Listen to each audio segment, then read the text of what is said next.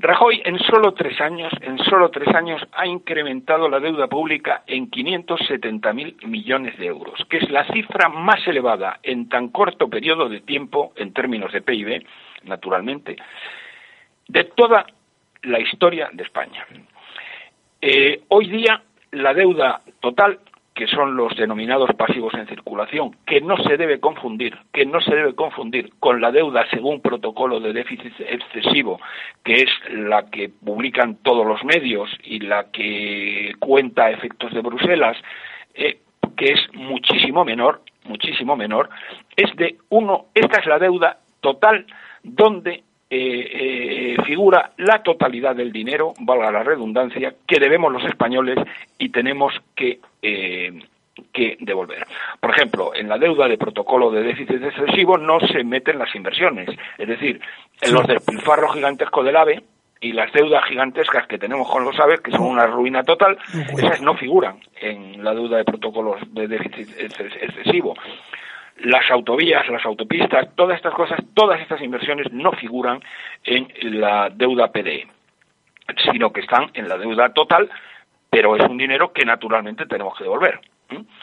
Es de 1,54 millones de euros. Eso equivale, eh, queridos amigos, al 146% del PIB de España. O, si lo prefieren, como suelen hacer a veces algunos medios, esto representa que cada español vivo, desde eh, un mes hasta 100 años eh, debe 33.500 euros. Esto es en lo que nos han endeudado todo el sistema y Rajoy en concreto es responsable de 12.400 mm, euros per cápita que nos ha endeudado en los tres años que ha gobernado. Repite la cifra global. La cifra global es de 1,54 billones de euros equivalente al 146% del PIB. Pero es que entonces yo no veo bien, salvo que tú ahora me lo expliques bien, porque no lo tengo en la cabeza como tú, que si ha endeudado Rajoy en, en tres 570.000. ¿En cuánto? 570.000 Exactamente. Si ha, quita 570 ¿Y qué, cuál era la deuda cuando llegó Rajoy? 990 y tantos mil con, cuando dejó el, poder la desgracia nacional llamada Zapatero. Pues o estás leyendo mal o yo estoy entendiendo mal, porque entonces quiere decir que la deuda actual es un millón y medio. Un billón y medio. Largo. Sí. Es que yo entendía que era un millón noventa, que era cero. No, vamos a ver, ah, perdona, no, vamos a ver, es que tal vez no me he pronunciado correctamente. Claro. Digo 1,54 billones, con B de Barcelona. Sí, sí, 1,54. Sí. Pero es que me está hablando ahora de un billón y medio. Sí, de un billón y medio. No. 1,54 es un billón y medio. Ah. Vamos a ver, 570 mil millones es lo que incrementa la deuda Con Zapatero esta deuda termina en 900, en 990 y, bueno, 970 mil millones. Le sumas 570 y tienes 1,50, no, 1.540 miles de millones. esa es la cifra que yo no entendía. Es 1.500. 1.540 miles de millones. Miles de millones, eso sí. Que son 1,54 millones. Pero si pones billones, ya no entiendo. 1.500 millones. 1.540 miles de millones. Miles, eso sí, ahora sí. Ahora sí se comprende que, ah, es, bueno, con lo que ha endeudado y lo que le queda por endeudar, y lo que le queda por endeudar porque el déficit de las administraciones públicas sigue creciendo a toda máquina. Eso. Luego es que ya estamos en una cifra tan escandalosa de Rajoy que yo creo que no es la historia de España. En proporción, dudo mucho, yo no tengo como tú las cifras económicas en la cabeza, pero dudo mucho que haya, después de la Guerra Mundial, que haya ningún Estado europeo que haya incrementado en tres años en esa proporción su deuda con relación al Producto Nacional Bruto. No, no, bueno, por supuesto, pero es que tú Pues te quedas está. muy corto, como que desde la Segunda Guerra Mundial, desde la época de los godos. Es decir, no, no, tú te tienes que remontar a, a etapas pretéritas de la historia, de- en el caso de España, de la historia de España. No, hombre, y pues tienes que ir con la a- guerra en a- Flandes. tienes que ir a las grandes quiebras de la época de Felipe II, Carlos de la época de los Austrias en general, Ah, eh, sí. cuando se produjeron quiebras de suspensiones de pagos del Reino de España. eh, Claro. eh, tienes que ir a eso. Bueno, pues entonces, comparado con esas, porque claro, las otras es que no tienen, no, no, no ha lugar, es decir, no ha habido nada que se le pareciera en los últimos 200 años, por decirlo de alguna manera. Eso quería llamar la atención, para que se dé cuenta los que nos oyen de la brutalidad que implica la deuda adquirida por el gobierno Rajoy. Efectivamente. Y aquí, fíjate, quiero añadir una cosa mm, que me lo has oído, lo he dicho en alguna ocasión, pero ahora eh, conviene repetirlo. Cuando Rajoy habla de recuperación, eh, esta recupera, esto que él llama recuperación con mayúsculas y que lo repite por la mañana, eh, por la tarde y por la noche diez veces cada, en, ca- en cada sesión, ha supuesto que en el año 2000, eh, 2014, 2014 que eh, la riqueza de España, es decir, el PIB a precios de mercado, eh, medido en euros de bellón, eh, haya sido un, se haya incrementado en 9.300 millones de euros. Es decir, la riqueza creada en, la, en, en esta gran recuperación y de los grandes expresos europeos que nos vende Rajoy ha supuesto 9.300 millones de euros. Pero al lado de eso, y lo que no dice Rajoy, y lo que no dicen los servicios de estudios de los oligarcas del IBEX, como el servicio de estudios del BBVA o el servicio Funcas mm, de las cajas de ahorro, y no dicen los medios, es lo que nos ha endeudado. Es decir, para conseguir 9.300 millones de euros, nos ha endeudado, nos ha endeudado en ciento, eh, en el año, en el año 2014 nos ha endeudado en cientos, 180 mil millones en números redondos. Es decir, para cada, cada millón. por cada euro, por prestado, cada euro de riqueza creada en esta gran recuperación eh, de Rajoy, nos ha endeudado a las generaciones futuras en 18 euros. Uno eso, con eso 18. quería saber, eso. Tú comprenderás que Eso esto es es. una locura. de Entonces, tal cuando se habla, perdona, ¿Eh? Roberto, cuando se habla ahora, Rajoy, todo el día, de los datos positivos, de que si nadie puede negar que hay más paro, etcétera, etcétera, etcétera, lo que estás diciendo es, nadie reconoce que lo bueno que haya es que se, está, se ha debido 18 veces más.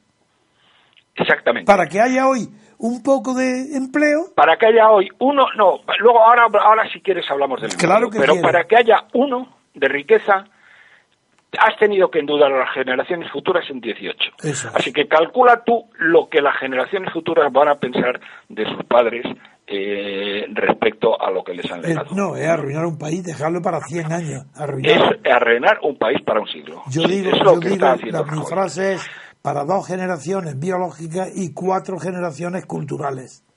No, probablemente dos, dos barra tres generaciones biológicas. No son 30 contamos- años, probablemente el- la ruina que Rajoy nos va a alegar, bueno, porque perdona, vamos a ver, la cifra que te he dado de 1.540 miles de millones es la cifra a 31 de diciembre del año 2014. Sí. Pero en este momento esa cifra es superior porque nos seguimos endeudando Claro. cada semana. Así cada semana entendí. veréis cómo publican estos insensatos triunfalmente, es decir, eh, eh, ha habido mm, eh, ha habido una, una subasta de deuda de eh, 4.000 millones de euros y el interés que hemos pagado por ella es cero. Pero bueno, y, y- o es el 1%, si es a más, a más plazo. Pero bueno, pero ¿cómo están tan locos esta gente? ¿Cómo es posible que la gente, que esta gente presuma de que cada semana, cada semana Se nos endeude en 5 o 6 mil millones de euros? Porque este año, ojo, se necesitan 250.000 millones de euros, 250.000 millones de euros o el 25% del PIB para poder eh, refinanciar vencimientos de deuda y para deuda nueva. ¿Mm? Es que es una salvajada. Es que son unas cifras contentos como si no tuvieran que devolverlo. Es como si estuviera Grecia.